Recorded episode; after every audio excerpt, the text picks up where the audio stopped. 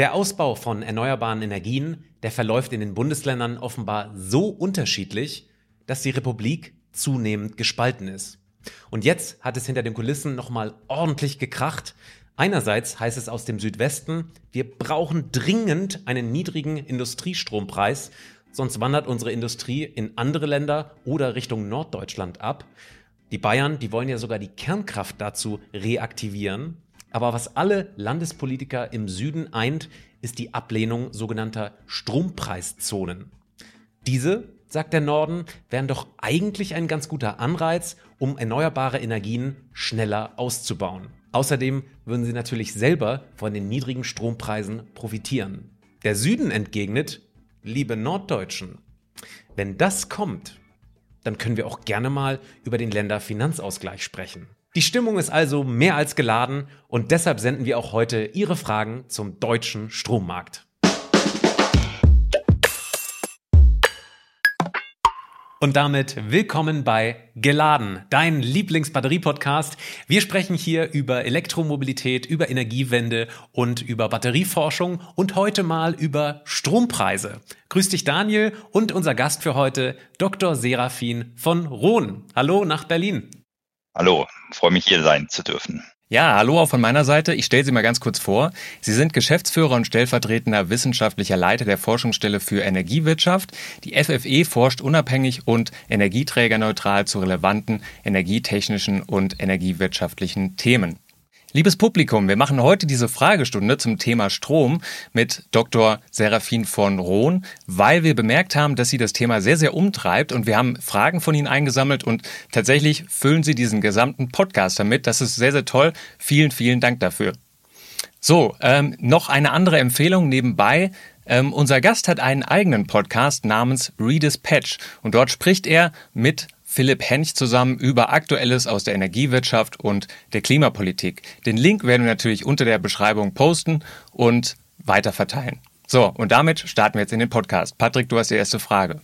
Die erste Frage, die beschäftigt sich mal wieder mit dem Merit Order Prinzip, also sozusagen der Preisfindung. Dort schreibt jemand per E-Mail, erklären Sie mir mal schlüssig, Herr Dr. von Rohn, warum die deutschen Strompreise denn bitte so hoch sind. Da schreibt er in Klammern derzeit 35 Cent pro Kilowattstunde, obwohl wir schon über 50 Prozent erneuerbare Energien im Netz, in Klammern Stand 2023 haben. Wie kann das denn sein? Angeblich sind grüne Energien doch so viel billiger.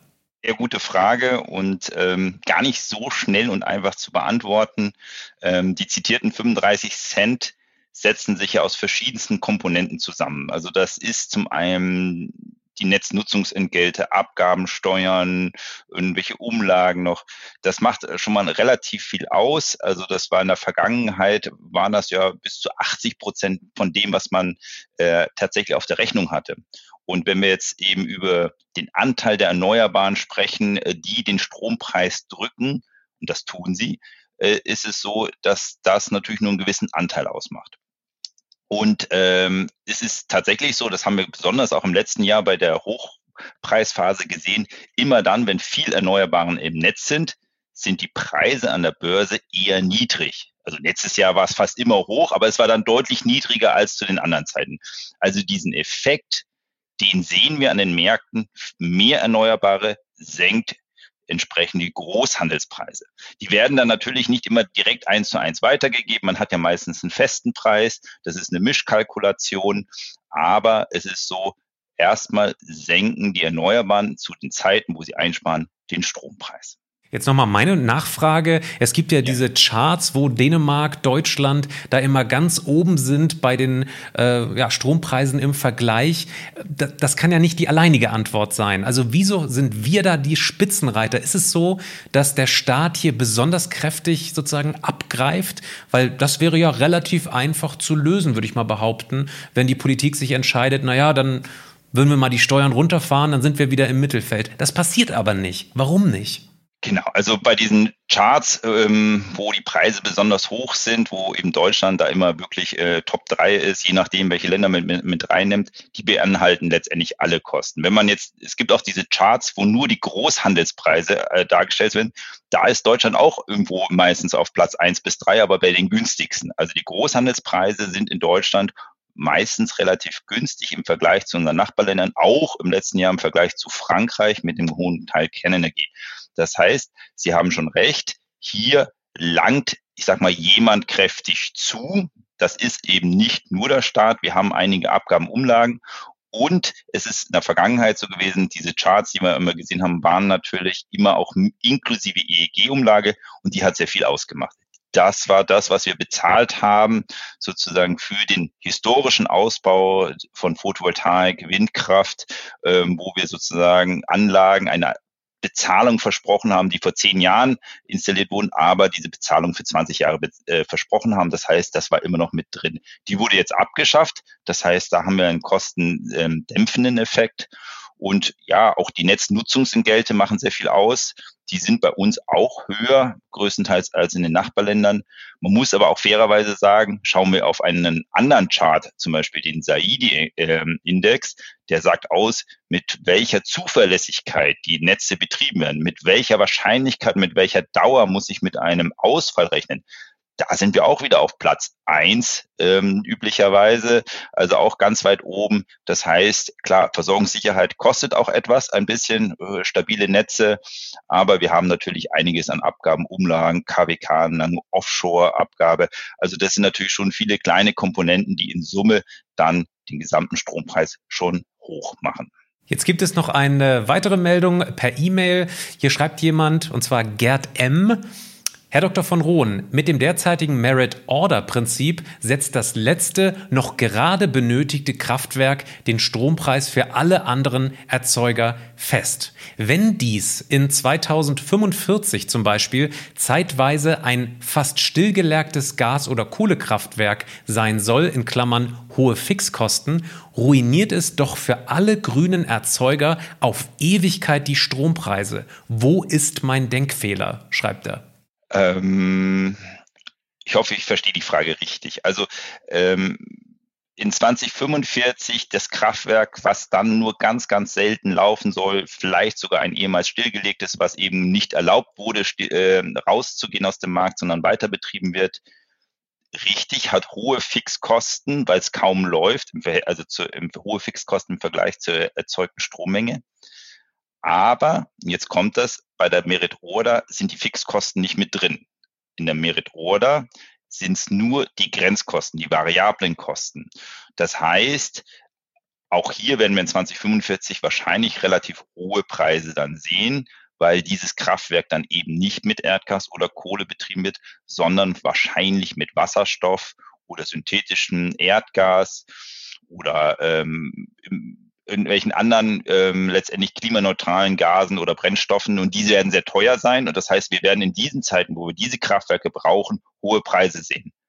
Ähm, zum zweiten Teil der Frage, da bin ich mir nicht so ganz sicher, weil das heißt ja hohe Preise, aber das ruiniert ja nicht die Erneuerbaren. Also die freuen sich ja darüber. In, in jeder Stunde, wo hohe Preise im Markt sind, verdienen die anderen ja auch besseres Geld, weil hohe Preise da sind. Also die Erneuerbaren werden sich freuen, sozusagen, immer über die Stunden, wo ein solches Backup-Kraftwerk dann einspringen muss, weil dann sind die Preise da im Markt, die sie brauchen, um ihre Anfangsinvestitionen zu reinvestieren. Ich glaube, ähm, der User, der argumentiert hier aus Sicht eines Verbrauchers.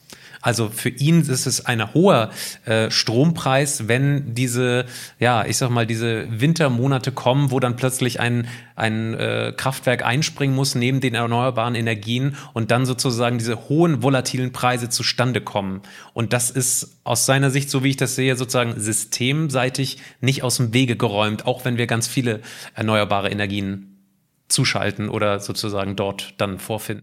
Aber die Frage ist dabei natürlich auch, ähm, wie oft denn eigentlich solche Backups wahrscheinlich in Zukunft zugeschaltet werden müssen. Also wie beurteilen Sie das? Wird das recht häufig der Fall sein? Dann ist das natürlich schon relevant, aber ansonsten, wenn das nicht so oft vorkommt, eher zu vernachlässigen, würde ich sagen. Ähm, also es sind schon je nach Modell und Annahme, wie viel Flexibilität wir im System haben. Wir rechnen das ja durch, europaweit, und da sind es dann schon ein paar hundert Stunden, wo es dann teuer wird. Also es sind wahrscheinlich erstmal weniger, als man denkt. Stichwort Dunkelflaute, Winterperiode, weil wir einen relativ guten Ausgleich über Europa hinkriegen. Irgendwo weht dann der Wind dann doch immer und man kann noch ein bisschen was hin und her schieben. Vorausgesetzt natürlich, wir kriegen den entsprechenden Netzausbau auch zwischen den Ländern, nicht nur in den Ländern.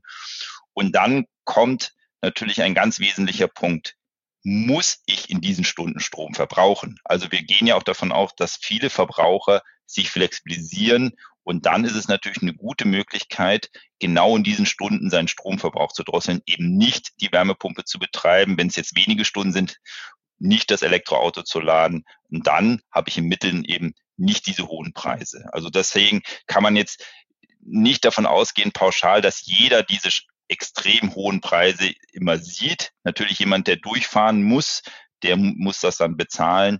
Aber auf der anderen Seite sehen wir in unseren Modellen auch circa 1000 Stunden, wo es den Strom quasi umsonst gibt, weil so eine hohe Produktion ist im System, dass ähm, selbst mit aller Flexibilität, alle Verbraucher, die reingehen, immer noch genug Strom da ist, dass dieser Strom quasi verschenkt. Kommen wir zum nächsten User. Ähm, Dietmar Seeker beschwert sich auf YouTube. Am Ende profitieren doch eh nur die Betreiber von großen Solarparks und Windkraftanlagen. Von der Übergewinnsteuer der Bundesregierung hört man auch nichts mehr. Stimmt das? Also ich denke, es geht jetzt vor allen Dingen um diese besonders hohen Preise, die wir letztes Jahr gesehen haben. Stichwort Übergewinnsteuer, die deswegen ja zeitlich begrenzt eingeführt wurde, die es auch noch gibt, auch wenn man jetzt weniger davon hört. Und davon äh, von diesen extrem hohen Preisen, die wir letztes Jahr gesehen haben, wo eben die sehr hohen Gaspreise waren und Gaspreis, äh, Gaskraftwerke dann hier das Grenzkraftwerk gestellt haben und damit diesen Preis gesetzt haben, ist es so, dass dann alle Kraftwerke, die im Grundlastbetrieb waren, davon Betrieb, äh, sich ähm, ja, gefreut haben, davon profitiert haben. Also das war natürlich auch die Wasserkraft und nicht nur Photovoltaik, die Windkraft. Ähm, es waren auch die anderen Erneuerbaren, auch Biomassekraftwerke haben davon profitiert.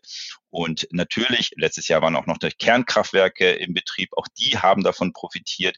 All die, die relativ geringe Grenzkosten haben, und dann einen hohen Preis gesehen haben, hatten eine entsprechend hohe Marge. Warum hört man weniger von der Übergewinnsteuer? Ähm, das hat ja zu großen Aufruhr geführt. Es liegt vor allen Dingen aus meiner Einschätzung daran, dass die Preise an den Großhandelsmärkten wieder deutlich zurückgegangen sind. Also letztes Jahr hatten wir im Sommer ja bis zu 1000 Euro pro Megawattstunde gesehen. Und jetzt, wenn man auf die Terminmärkte schaut, ähm, genau, ist immer noch sehr volatil. Also, äh, aber Pi mal Daumen sind wir jetzt irgendwo bei 140, 150 Euro die, äh, die Megawattstunde, je nachdem, auf welchen Zeitraum man schaut. Das heißt, diese Preise sind nicht mehr so hoch, es entstehen auch nicht mehr solche großen Übergewinne und da muss auch natürlich auch nicht mehr so viel abgeschöpft werden. Manche sagen auch, bei den Preisen, die wir jetzt sehen, da hätte sich dieser ganze Aufwand überhaupt nicht gelohnt, da hätte man das auch laufen lassen können. Trotzdem äh, erinnern sich manche noch an letztes Jahr zurück. Damals waren ja wirklich äh, super hohe Strompreise dort an den Märkten zu sehen. Die nächste äh, Frage richtet sich genau ähm, an diese Zeit. Per E-Mail kam die Frage rein, wie sieht denn eine optimale, zukunftsfähige Merit-Order-Reform aus, Herr Dr. von Rohn? Oder brauchen wir die womöglich gar nicht mehr? Also wir sind ja nicht per se jetzt geimpft äh, gegen eine Zeit, wo plötzlich äh, Gaspreise, Kohlepreise so hoch sind wie vor einem Jahr und damit sozusagen die Strompreise besonders anfällig sind, äh, wenn man dieses Merit-Order-Prinzip so weiterfährt. Gibt es da entsprechende Reformvorschläge, die diskutiert werden? Ja, es gab einige Vorschläge, ähm, die sehr kontrovers diskutiert wurden. Ich würde jetzt sozusagen gleich mit dem Ende der Diskussion aus meiner Sicht so ein bisschen anfangen. Und zwar ähm, mündete das Ganze ja dann auch in der europäischen Diskussion zum neuen Strommarktdesign. Das Ganze läuft eben unter dem Stichwort Strommarktdesign. Auch äh, auf nationaler Ebene in Deutschland haben wir jetzt eine Plattform, klimaneutrales Stromsystem, also ist auch neu gestartet, wo Experten zusammensitzen und genau diese Frage und weitere Fragen diskutieren. Und in beiden Foren war man sich jetzt doch relativ einig, dass man das Prinzip der Merit Order nicht anfassen möchte. Also das, was wir letztes Jahr gesehen haben, ähm, ist so gesehen kein Marktversagen, da ist nichts schiefgelaufen, sondern letztendlich die ähm, Ökonomen sagen, genau das hat genau das bewirkt, was es bewirken soll, entsprechende Signale setzen, Knappheitssignale und wir hatten ja ein wirkliches Knappheit an Gas und damit natürlich dann auch an günstiger Stromproduktion. So gesehen hat der Markt funktioniert. Es waren natürlich besondere Härten, aber diese, dieser Mechanismus, dass entschieden wird, welche Kraftwerke laufen, was letztendlich die Merit Order sicherstellt, der hat gut funktioniert. Und man muss auch nochmal hier an dieser Stelle betonen, Merit Order ist kein akademisches Konstrukt, was sich irgendjemand für den Strommarkt überlegt hat, sondern das ist die Angebotskurve die es in einem Markt gibt. Auch in allen anderen Märkten haben wir quasi eine Merit Order. Nur dort können, kennen wir sie nicht so genau. In, im, Im Elektrizitätsmarkt können wir sie so schön modellieren. Wir kennen alle Kraftwerke, wir kennen die Brennstoffpreise.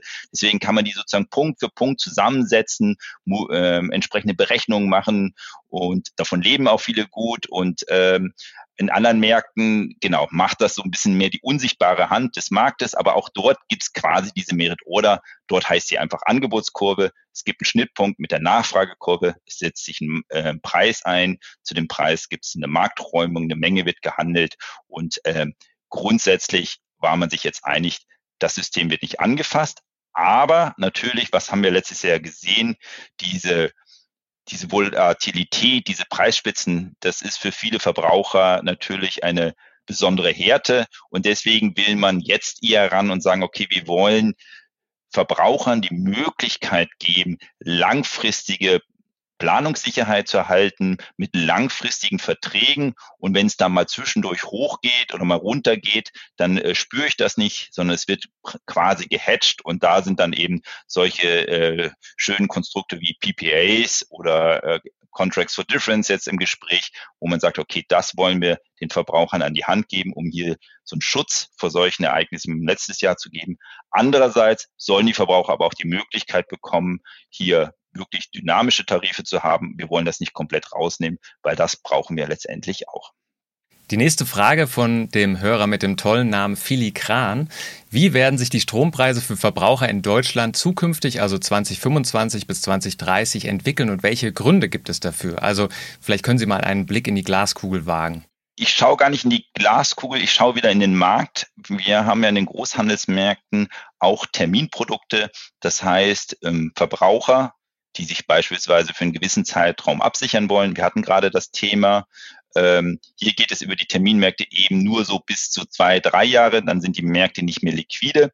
Über das, was ich gerade geredet, da geht es dann vielleicht eher Richtung zehn Jahre bei PPLs, wo man sagt, okay, da möchte ich eine langfristige Planungssicherheit haben.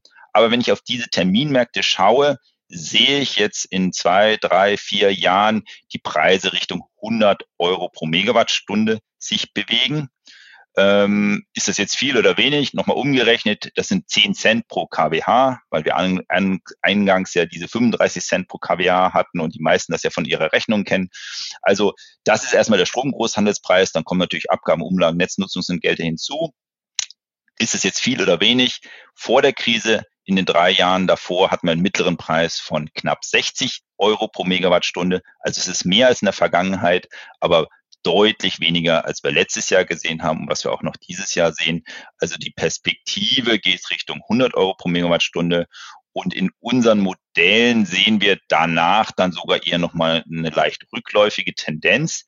Aber das sind Szenarien. Hier müssen wir Annahmen treffen. Ganz wichtige Annahme ist natürlich der CO2-Preis.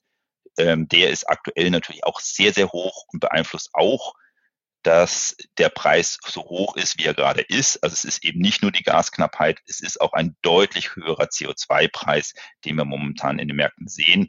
Und je nachdem, wie ambitioniert wir jetzt aus der EU auch diese Mengen an CO2-Zertifikaten reduzieren, wie schnell der Markt darauf reagiert, haben wir hier natürlich auch noch einen Effekt. Das heißt, es kann natürlich immer auch noch etwas höher oder niedriger sein.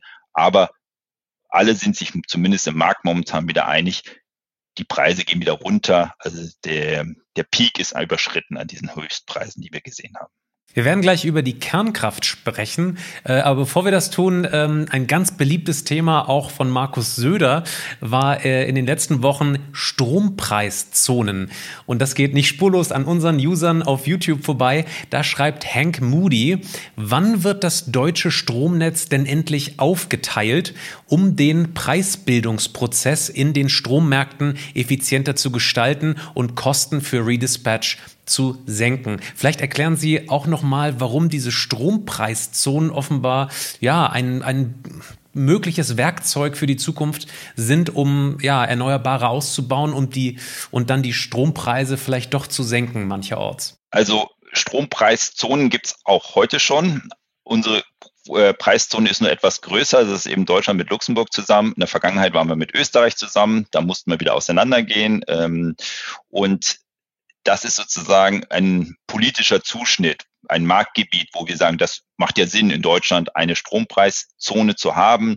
Das heißt, in der in diesem Matching, den ich, äh, was ich vorhin beschrieben habe, zwischen Angebotskurve und Nachfragekurve, tut man erstmal so, als ob es keine Netzrestriktion gibt. Kupferplatte. Jeder kann jeden beliefern, macht äh, so ein Markt natürlich unglaublich einfach, muss man sich keine Gedanken machen, ob das Gut auch wirklich beim Kunden ankommt. Jeder kann reinbieten, jeder kann nachfragen. Es bildet sich eben wieder Angebot und Nachfrage, ein Preis, eine Menge, die gehandelt wird.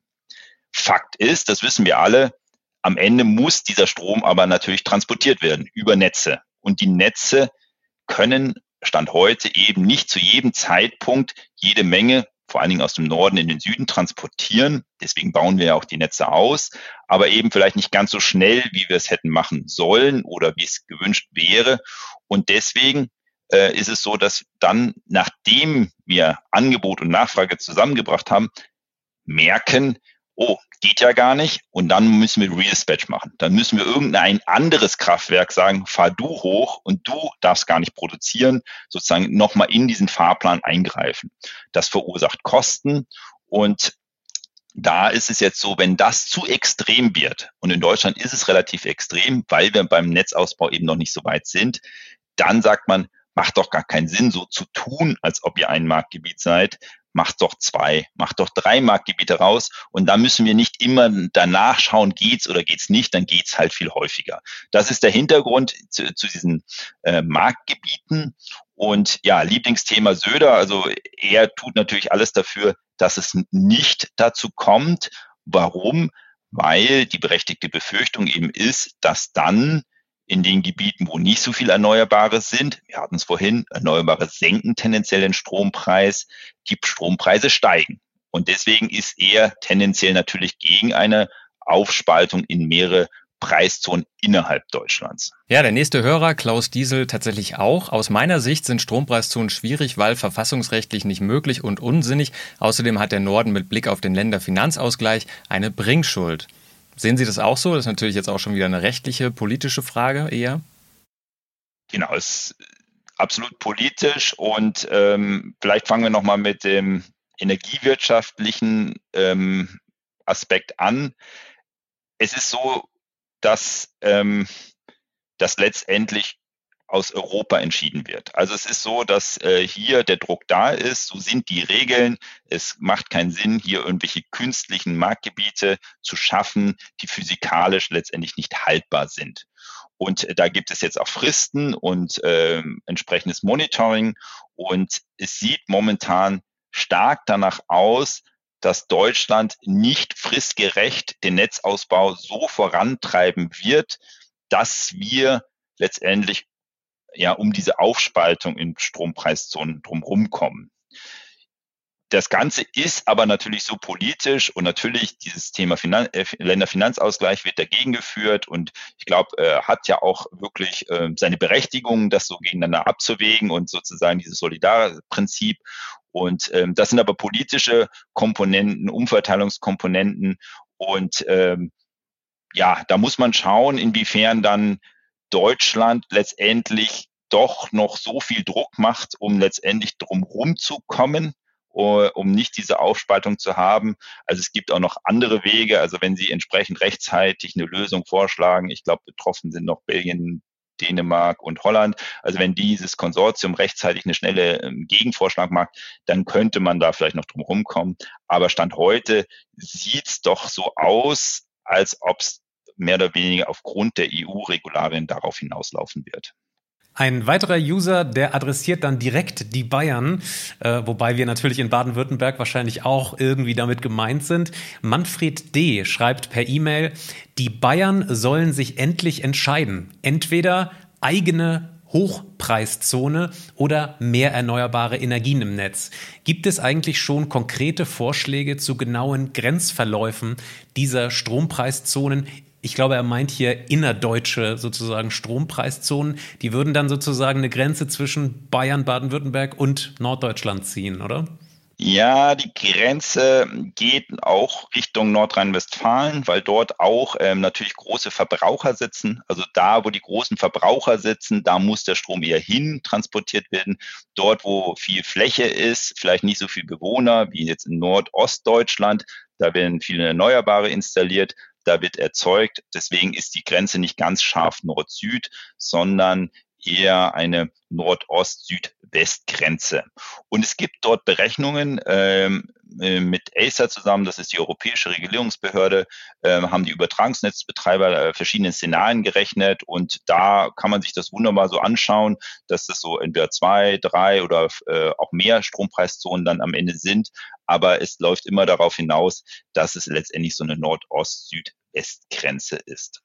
Eine Diskussion, die damit zusammenhängt, ist äh, natürlich der Atomausstieg, der jetzt vor ja, einem ein bis zwei Monaten in Deutschland vollzogen wurde. Äh, Sie haben auch in Ihrem Podcast, im Redispatch Podcast am 21. April darüber gesprochen, über diesen historischen Kernausstieg. Und das klang dann ungefähr so. Wir starten mit der historischsten Nachricht, die wir dabei haben. Die Kernkraftwerke sind in Deutschland vom Netz gegangen. Das war in der Hinsicht ein historischer Schritt, weil dieser Plan seit 20 Jahren verfolgt wurde, ähm, äh, vor zehn Jahren nochmal einen guten Push durch Fukushima erhalten hat ähm, äh, und jetzt sind tatsächlich die letzten drei Meiler, nämlich in Emsland, Isar 2 und Neckars-Westheim, vom Netz gegangen. Ähm, Im Agorameter kann man ja immer sehr gut beobachten, welche Energieträger aktuell oder beziehungsweise in den letzten sieben Tagen zum Strommix beitragen. Und man sieht sehr schön, jetzt am Samstag ist Atomkraft wohl wahrscheinlich zum letzten Mal im Strommix mit enthalten gewesen. Ja, Herr Dr. von Rohn, wenn man jetzt mal rückblickend den Strommix äh, über diese Wochen äh, des Atomausstiegs nochmal verfolgt in Deutschland, was würde man da feststellen und was hat sich seitdem getan? Irgendwoher muss der Strom ja kommen oder es musste ja irgendwie kompensiert werden, diese letzten Prozente, äh, die aus der Kernkraft kamen. Viel war es ja wirklich nicht mehr, ähm, genau auch nicht mehr auf Volllast gelaufen und ähm, der politische Kompromiss war ja, dass man sie noch am Netz lässt äh, als Notreserve, wenn es dann doch wirklich knapp wird im Winter. Ähm, ist zum Glück nicht dazu gekommen. Und ähm, deswegen hat man natürlich jetzt nicht so viel gesehen, sozusagen als Effekt im Strommix. Also da ist dann nicht so plötzlich irgendwie groß irgendwelche Kraftwerke angesprungen und da sind dann tatsächlich ähm, andere Effekte deutlich dominanter. Also wenn dann irgendwie eine Woche ist mit viel Sonnenschein ähm, und äh, viel Wind, ähm, dann sind das wirklich äh, 40, 50 Gigawatt, äh, die dann plötzlich ins Netz kommen aus diesen erneuerbaren Energien. Also wir hatten jetzt Tage, wo wir wirklich diese 100 Prozent in Bezug auf den Verbrauch erreicht haben. Also die, die Unterschiede zwischen 10 Uhr und 12 Uhr eines Tages was die Photovoltaikproduktion angeht, waren deutlich mehr als das, was es jetzt ausgemacht hat, dass diese Kernenergie äh, unten rausgegangen ist an diesen Tagen. Aber natürlich äh, ganz klar, also ich, ich möchte jetzt auch nicht schönreden oder so, natürlich jedes Kraftwerk, was nicht mehr erzeugt, was unten drin liegt in der Merit Order, wird letztendlich von ganz rechts in der Merit Order dann aufgefüllt. Das heißt, in den Stunden, wo eben wenig Wind, wenig Photovoltaik war, da mussten dann ganz klar für diese Menge stattdessen Gas- oder Kohlekraftwerke produzieren, die auch mit entsprechenden Emissionen verbunden sind. Ähm, ist eine Abwägung, ist eine politische Entscheidung. Äh, es jetzt entschieden worden, es ist passiert, ähm, aber genau, es hat jetzt zu keinerlei Verwerfungen oder so geführt. Ja, wir hatten hier vor kurzem Professor Stefan Krauter im Podcast und haben mit ihm über Atomstrom geredet. Und der nächste User, Detlef Meyer, bittet Sie, ähm, das mal zu kommentieren. Und zwar bei der Merit-Order-Preissetzung sieht man doch eindeutig, dass Atomstrom immer schön billig ist, beziehungsweise war. Wieso wird dort, also in diesem Podcast, fundamental was anderes behauptet? Wenn hier gesagt wurde, Kernenergie, Atomstrom ist teuer, dann liegt es daran, dass man hier die gesamten Kosten betrachtet hat. Also wir hatten vorhin ja auch das Thema Investitionskosten, äh, abgeschriebene Kraftwerke und eben Betriebskosten. Und in der Merit Order geht es wieder nur um die Betriebskosten. Die sind bei Kernenergie niedrig. Das ist so. Deswegen sind sie auch immer gelaufen, wenn sie konnten und haben dann auch, sage ich mal, gutes Geld verdient. Dieses gute Geld haben sie aber dann gebraucht, um ihre anfängliche extrem hohe Investition dann zu refinanzieren. Das heißt, wenn ich diese Investitionskosten mit reinnehme und vor allen Dingen auch am Ende der Laufzeit noch die Entsorgungskosten, die ja bei uns auch einfach noch nicht geklärt sind, wie wir das äh, letztendlich langfristig sicherstellen. Wenn ich all diese Kosten mit reinnehme, dann komme ich auf relativ hohe Kosten. Wir sehen das momentan beispielsweise in Großbritannien, wo entsprechend ein Kernkraftwerk gebaut wird und dort sozusagen dem Betreiber eine auch Einspeisevergütung zugesichert wurde, die entsprechend hoch ist, deutlich höher als das, was wir jetzt bei den EEG-Auktionen bei Sonne oder Wind sehen. Also dort wurde dann letztendlich alles eingepreist und dann haben wir entsprechend hohe Kosten. Der nächste User fragt auf YouTube, Matthias Dürr. Was hat die Abschaltung der letzten drei Kernkraftwerke denn nun rückblickend bewirkt? Und zwar nochmal speziell, war der Zeitpunkt, also der Sommerbeginn, einfach nur schlau politisch gewählt oder war das Thema tatsächlich nur eine Luftnummer und aufgebauscht? Ja, hier nochmal der Hinweis, diese Kernkraftwerke hätten schon früher abgeschaltet werden sollen. So war der politische Beschluss und sie wurden jetzt noch einmal über den Winter hinaus betrieben, weil der Winter besonders kritisch ist. Besonders kritisch, weil die Gasverbräuche hoch sind fürs Heizen und auch die Stromverbräuche höher sind, auch teilweise für Heizen, aber auch für Beleuchtung etc. wird im Winter mehr verbraucht, so dass man gesagt hat, wenn es wirklich eng wird, könnten wir die nochmal voll nutzen. So gesehen politisch schlau, aber auch energiewirtschaftlich schlau, die Kraftwerke genau dann noch laufen zu lassen, wenn man sie am wahrscheinlichsten braucht. Im Sommer zeigen alle Berechnungen, brauchen wir sie nicht, um die Versorgungssicherheit aufrechtzuerhalten. Berechtigte Frage könnte natürlich sein, wie sieht es da nächsten Winter aus? Es gibt ja noch einen Winter und ähm, dort ist es natürlich so, das wissen wir noch nicht genau, wie stark dann die Speicher wieder gefüllt sind. Aber hier wird natürlich darauf gesetzt, dass wir A, dieses Jahr verstärkt auch wieder Erneuerbare ausbauen und B natürlich hier über die LNG-Terminals und so eine gewisse Versorgungssicherheit wiederherstellen und dann die Gaskraftwerke auch ausreichend über den Winter betrieben werden können. Ein ganz frisches Thema im Bereich Strompreise ist natürlich äh, das von äh, Minister Habeck äh, seit kurzem beackerte Feld der äh, Industriestrompreise im 41. Redispatch Podcast von 5. Mai. Da diskutieren Sie das tatsächlich in Ihrem Podcast und auch da hören wir ganz kurz mal rein. Ein anderes Thema, was wir auch schon öfter hatten, ähm, da kommt ganz frisch Bewegung rein, und zwar der Industriestrompreis. Was steckt hinter diesem geflügelten Wort? Da geht es darum, dass man letztendlich der Industrie einen vergünstigteren Zugang zu Strom gewähren möchte, und da wurde jetzt eben ein Papier vom BMWK veröffentlicht.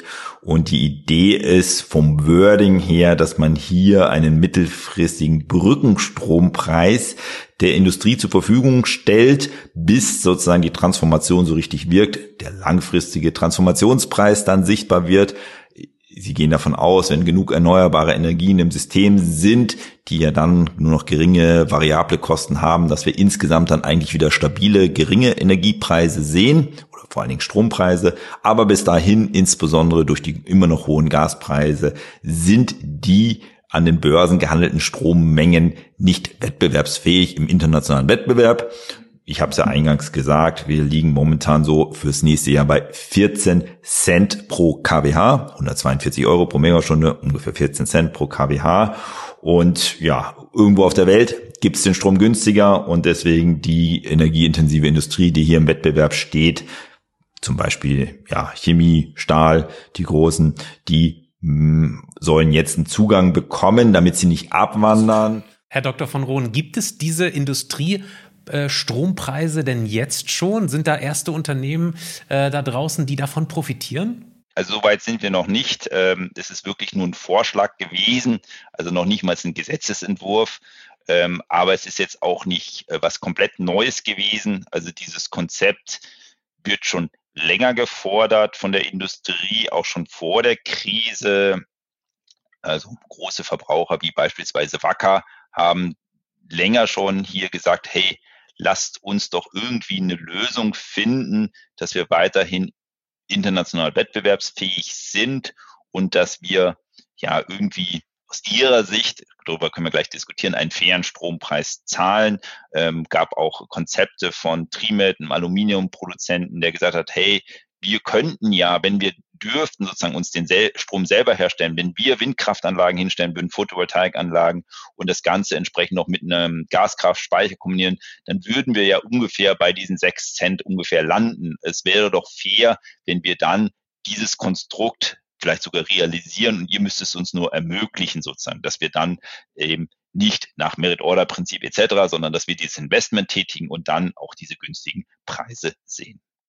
Ja, wir haben von Vera Schmidt eine ähm, ja vielleicht etwas provokante Frage zu den Industriestrompreisen bekommen. Unser Minister Habeck will jetzt also doch niedrige Industriestrompreise subventionieren. Ist das schon irgendwie abschätzbar, wie viel der Spaß eigentlich kosten wird und wer profitiert davon eigentlich, ist Ihre Frage.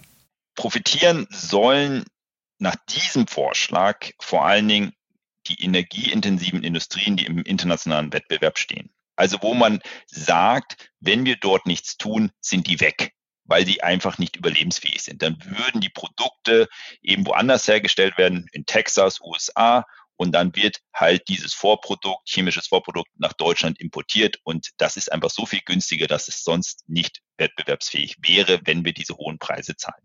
Also das sind die Industrien, die nach diesem Papier im Fokus stehen. Natürlich gibt es jetzt eine Diskussion auch ähm, Stimmen, die sagen, das müsste man noch ausweiten, das ist ungerecht, da müsste man irgendwie, da gibt ja noch mehr produzierendes Gewerbe, es gibt andere, die in der Schieflage sind, aber das ist ungefähr ähm, die Industrie, die davon profitiert. Die Idee ist auch nicht ganz neu, hier so einen Kreis dieser Berechtigten zu definieren. Das gab es bei der EEG-Umlage auch schon, die besondere Ausgleichsregelung, dass man gesagt hat, hey, wenn ihr jetzt diese sechs Cent EEG-Umlage zahlen müsstet, das, wird nicht funktionieren. Also ja auch im europäischen Wettbewerb und ähm, war ja auch beihilferechtlich in der Diskussion und da gab es nochmal Probleme, wurde dann nochmal gelöst, aber hier gab es auch schon diese Regelung. Und das heißt, diese Gruppe von Unternehmen sind wahrscheinlich auch die Unternehmen, die sozusagen in, die, in den Genuss dieses Industriestrompreises kommen würden. Und ähm, genau, und da, äh, ja, um es einfach zu machen, sind wir ungefähr so bei 100 Terawattstunden, wenn man das so ansetzt, die damals sozusagen begünstigt wurden.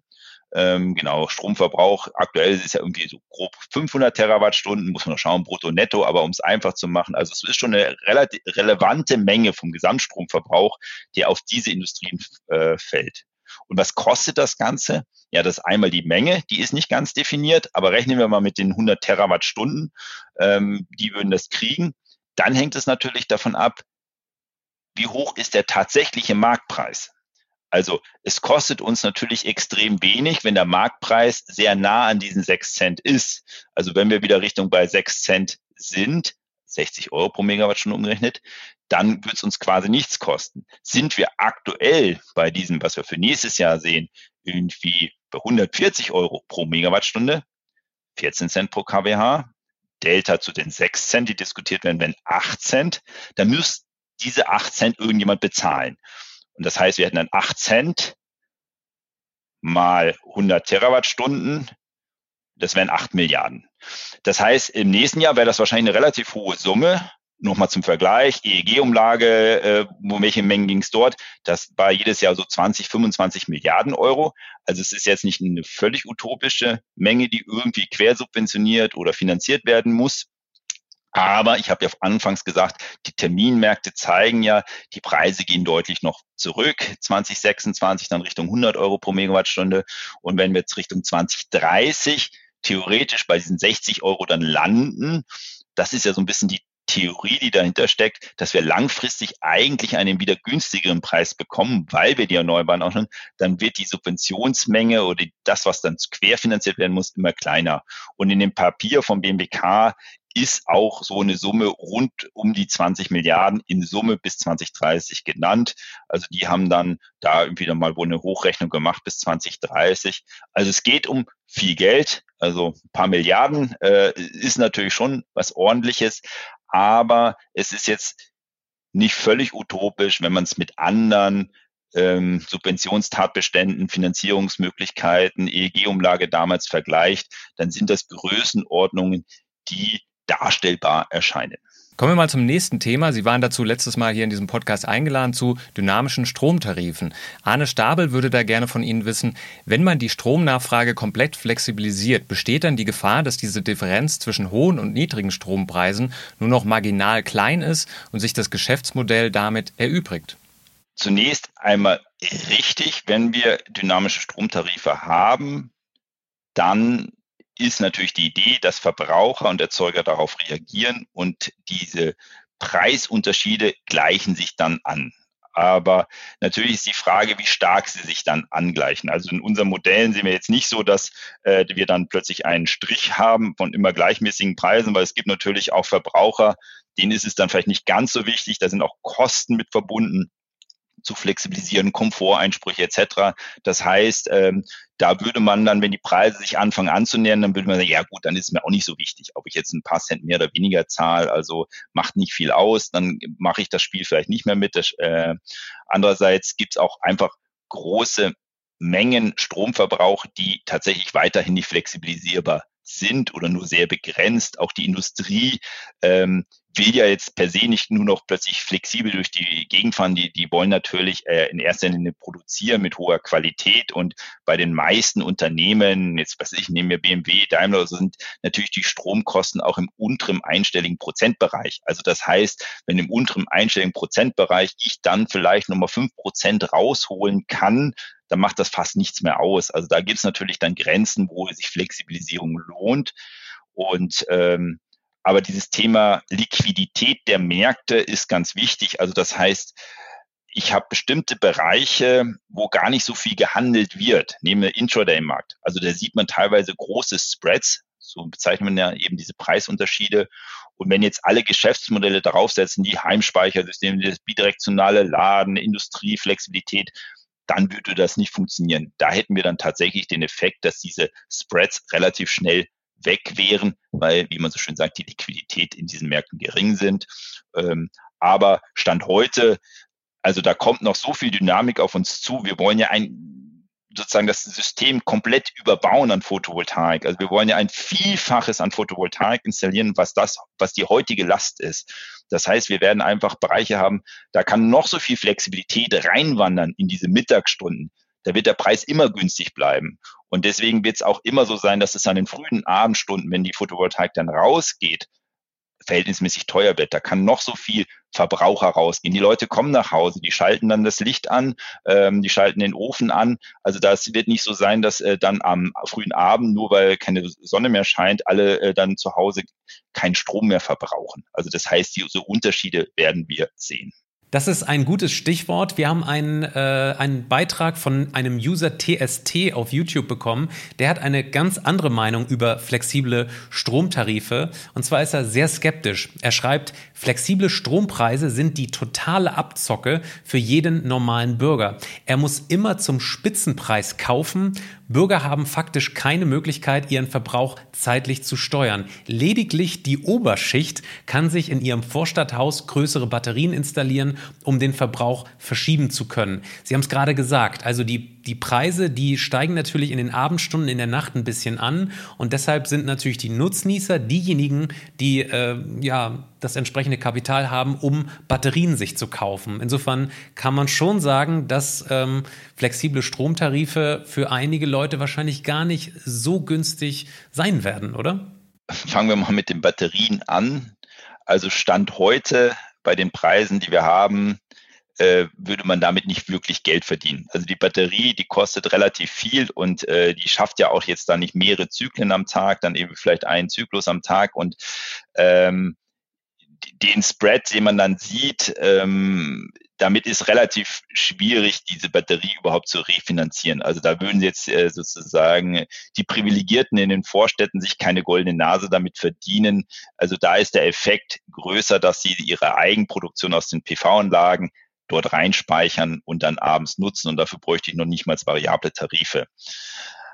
Und grundsätzlich ist es so, dass also die Abzocke, dass der, der Verbraucher der die variablen Stromtarife hat, immer zum höchsten Preis dann einkaufen muss, so wie habe ich es zumindest gerade verstanden, dem würde ich jetzt erstmal so nicht zustimmen. Also die Idee ist ja so, dass wenn ich keinen variablen Stromtarif habe, dann überlegt sich der Lieferant ja auch, was ist dein Profil, wie verbrauchst du typischerweise? Und dann macht er auch eine Bepreisung für jede Stunde, was muss ich denn dafür einkaufen an, an der Börse und was kostet mich das Ganze? Das heißt, wenn ich einen dynamischen Strompreistarif bekommen würde, und genauso erstmal nichts ändere, sondern genauso weiter verbrauche wie vorher, dann würde ich genauso viel zahlen wie mit dem anderen Tarif. Also es wird sich erstmal nichts ändern. Also wenn der Lieferant halbwegs vernünftig mich bepreist hat als Kunde. Es ändert sich dann für mich etwas, wenn ich mein Verbrauchsprofil verändere. Und absolut richtig, ich habe nicht so viele Verbraucher in einem typischen Haushalt, wo ich hin und her schieben kann oder will. Also es ist natürlich auch meistens eine Frage von Komfort. Da, wo es sich lohnt, das sind die großen Verbraucher und das ist dann eben Wärmepumpe und Elektroauto. Da habe ich Mengen, da lohnt es sich sozusagen darauf zu achten. Natürlich kann ich auch mittags meine Waschmaschine anstellen oder sie so programmieren, wenn ich morgens aus dem Haus gehe, denn es muss ja nicht sofort starten. Ich kann auch sagen, die soll um 12 Uhr starten. Ich hätte dynamische Stromtarife. Perspektivisch wird mittags der Strom quasi meistens umsonst sein. Also jetzt erstmal Stromgestehungskost, äh, Stromgroßhandelspreis dann kommen natürlich die Abgaben, Umlagen etc. hinzu. Da können die von profitieren. In der Jahressumme macht das nicht so viel aus, ähm, dass ich da jetzt jeden Tag wahrscheinlich mich mit beschäftigen möchte, wie wann ich genau was wie wäsche oder ob ich wann ich bügel oder also das heißt, ähm, die normalen äh, Haushaltsprodukte, die sind ja auch tatsächlich immer energieeffizienter geworden. Die, die, die Verbraucher sind gar nicht mehr so dominant, ähm, dass da, wo sich Flexibilität lohnt, dann wirklich Wärmepumpe und Elektroauto ist. Eine Lösung für dieses Speicherproblem, ähm, was eben da aufgemacht wurde, kommt von dem nächsten Nutzer, von DGE. Und zwar gibt es eigentlich Konzepte für virtuelle Batteriespeicher, die man vom Stromversorger mieten kann. Ja, solche Angebote habe ich schon gesehen. Also da ist sozusagen der Deal, der dort angeboten wird, pass auf, du baust ja nicht wirklich einen eigenen Speicher in, in den Keller, der ist ja teuer, hat mir ja gerade schon gesagt, sondern ich tue einfach so, als ob ich dein Speicher bin und du kannst dann sozusagen virtuell bei mir einspeichern und irgendwann wieder ausspeichern. Ähm, ist natürlich systemisch gesehen so ein bisschen Hokuspokus. Es ist aus meiner Sicht vor allen Dingen eine Marketing-Sache, dass hier jemand äh, schafft, sozusagen mit diesem Gefühl äh, des Einspeicherns, Ausspeicherns ähm, sozusagen ja eine sinnvolle Partizipation an der Energiewende zu verkaufen. Systemisch passiert ja dann nichts und äh, das Problem ist natürlich schon Abgaben, Umlagen, also das muss man schon genau rechnen, weil natürlich dieser Vorteil von dem Heimspeicher, den ich habe, ist ja, dass ich dann, wenn ich dann wieder aus dem Speicher ziehe, ich ja diese Abgaben, Umlagen etc. nicht zahlen muss, weil es in meinem Haus passiert. Wenn ich sozusagen ins Netz einspeichere und fünf Tage später dann sozusagen diesen virtuellen Speicher wieder entlade, dann muss ich ja wieder komplett alles bezahlen, Netznutzungsentgelte, Abgaben, Umlagen. Ähm, da gibt es dann schon auch Anbieter, die das irgendwie rausrechnen, ähm, aber an sich, ähm, so wie die Regulatorik jetzt ist, funktioniert es nicht. Ja. Dann kommen wir jetzt zum schon letzten Themenkomplex. Und zwar möchten wir mit Ihnen auch kurz über bidirektionales Laden und Vehicle to Home sprechen. Da haben Sie im Redispatch Podcast am 24. Februar drüber gesprochen. Und das klang dann ungefähr so. Als letzte Nachricht haben wir ein ganz schönes Beispiel dabei. Wir Elektroautos äh, netzdienlich geladen werden können. Nicht nur geladen, sondern auch einspeisen. Hier geht es um bidirektionales Laden. Haben hier an, an der FFE sehr schöne Projekte zu. Hier in der Nachricht geht es um eine Zusammenarbeit zwischen Sonnen und Tenet. Sonnen hat ein virtuelles Kraftwerk aus elf Fahrzeugen gebildet und diese elf Fahrzeuge stützen jetzt das Übertragungsnetz von Tenet. In, zwei, in zweierlei Hinsicht. Zum einen bieten sie Primärregelleistung an, und sorgen dafür, dass die Frequenz im Netz stabil bleibt. Also sind quasi so die erste Antwort auf Frequenzschwankungen. Ähm, und zum anderen stimmen sie auch ihre Lastspitzen ab, also laden nicht alle gleichzeitig und ziehen es über längere ähm, äh, Ladezyklen, äh, über längere Ladezeiten. Dieses virtuelle Kraftwerk wird durch Sonnen betrieben und Sonnen ähm, beteiligt die Haushalte dann auch an dem Geschäftsmodell. Im nächsten Schritt sollen jetzt aus diesen elf Fahrzeugen 5000 Fahrzeuge werden. Und diese 5000 Fahrzeuge, so sagen sie, würden dann in Summe 80 Megawatt Primärregelleistung bereitstellen können. Und zum Vergleich, Tenet hat einen Gesamtbedarf von 170 Megawatt, ähm, was recht beachtlich ist, dass man auch schon mit so wenigen Fahrzeugen dann schon so große Wirkung erreichen kann. Ja, wir alle kennen dieses Konzept Vehicle to Grid. Ich stelle mir das trotzdem, trotz dieser Hurra-Meldung, äh, in der Realität ein bisschen schwierig vor. Denn der Netzbetreiber, der kann ja gar nicht so genau sagen, wann er die Netzstützung von dem Auto braucht. Und der Autobesitzer seinerseits, der weiß natürlich auch nicht so genau, wenn er das Auto flexibel benutzen möchte, wann er das dem Netz anbieten kann. Herr Dr. von Rohn, wie stellen Sie sich das in der Zukunft tatsächlich realistisch vor? Ja, vielleicht noch ganz kurz zu dem Ausschnitt. Ähm, genau. Ähm, richtiges Gefühl. Äh, ganz so einfach ist es nicht. Äh, wir haben tatsächlich in der Folge darauf das auch nochmal kurz ein bisschen einsortiert und relativiert, weil man muss natürlich dann auch immer noch äh, schauen, wie viele von diesen Fahrzeugen sind dann tatsächlich am Netz, äh, weil ich brauche dann doch ein paar Fahrzeuge mehr, um diese Sicherheit auch zu gewährleisten. Und gerade bei der Regelleistung ist es ja so, dass der Übertragungsnetzbetreiber, der muss sich zu 100 Prozent darauf verlassen können, dass er dann auch diese Leistung bekommt, wenn er sie braucht und nicht schauen, oh Mist, jetzt sind gerade alle Fahrzeuge unterwegs, jetzt klappt's halt nicht. Und nur so wird's halt auch ein Geschäftsmodell und auch nur diese absolute Sicherheit wird vergütet. Das heißt, ich brauche deutlich mehr Fahrzeuge, um all diese Effekte vollgeladen, ähm, nicht angesteckt, gerade unterwegs, all das mit zu berücksichtigen. Und ähm, das ist das Technische. Und ähm, vom, vom Geschäftsmodell, von der Abwicklung ist es halt dann doch auch nochmal ein bisschen komplizierter, diese ganze Kommunikation zwischen den ganzen einzelnen Akteuren. Also eben war es Stichwort Tenet, aber diese Elektrofahrzeuge hängen ja nicht im Netz von Tenet. Also die hängen ja in irgendeinem Verteilnetz und der, im Verteilnetz passiert da irgendwas. Dann darf dann nicht gegengesteuert werden. Das heißt, der Verteilnetzbetreiber muss informiert werden. Der Verteilnetzbetreiber muss mit dem Übertragungsnetzbetreiber reden. Ähm, es kann sein, dass vielleicht im Verteilnetz gerade eine E-Überlastung ist. Dann macht es jetzt keinen Sinn, wenn der Übertragungsnetzbetreiber dann hier nochmal die Last erhöht, weil er sagt, er braucht es jetzt gerade für Regelleistung. Die dürfen sozusagen nicht gegeneinander regeln.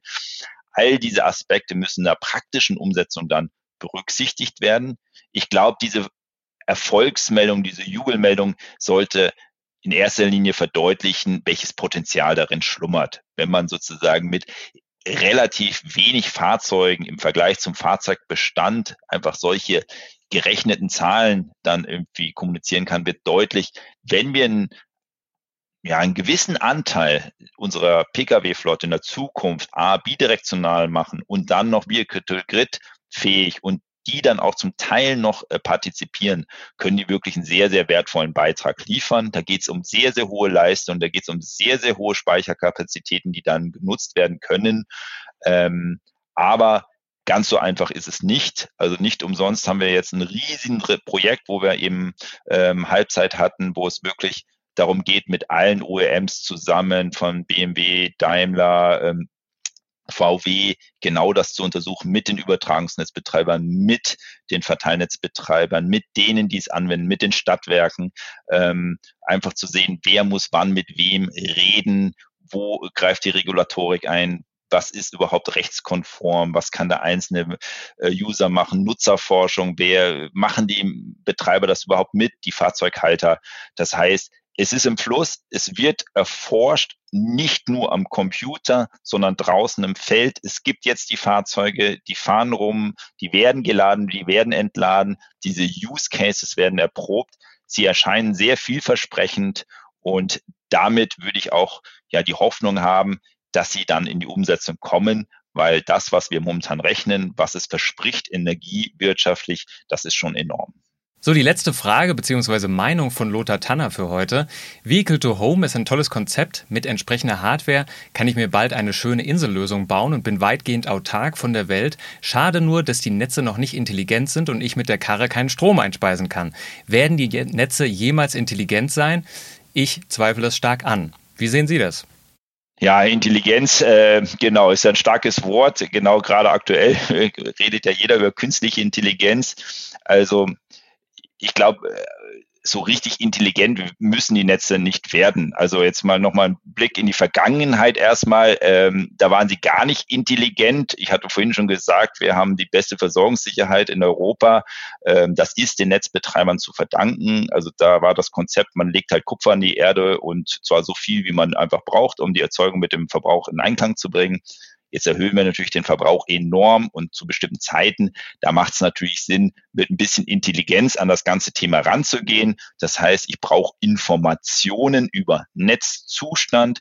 Ich brauche Informationen, Prognosen über Verbrauch. Ich brauche Informationen, Prognosen über Erzeugung und zwar örtlich aufgelöst.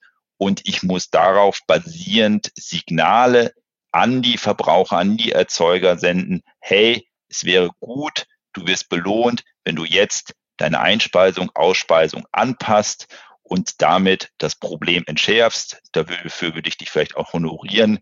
Ich weiß nicht, ob man dann jetzt schon direkt von dem intelligenten Netz sprechen muss, sondern vielleicht einfach äh, von einem modernisierten oder zeitgemäßen Netz, wo neben dem reinen Kupfer nicht nur eben Elektronen ausgetauscht werden, sondern auch Informationen und damit der Netzbetrieb letztendlich ja, zukunftsfähig gemacht wird. Ja, vielen Dank für Ihre Einschätzung und Ihre Expertise, Herr von Rohn. Liebes Publikum, vielen Dank auch für Ihre Fragen, die Sie uns geschickt haben. Wir sind ein bisschen stolz darauf, welche Kompetenz da auch aus diesen Fragen herausspricht und was Sie uns da alles mitbringen in diesem Podcast. Wenn vielleicht noch andere Fragen jetzt aufgetaucht sind zu diesem Thema oder zu anderen Batterie-Energiespeicherthemen, dann schicken Sie uns doch wie immer eine E-Mail an patrick.rosen.kit.edu oder daniel.messling.kit.edu. Machen Sie es gut, bis zum nächsten Mal. Tschüss. Tschüss. Ciao.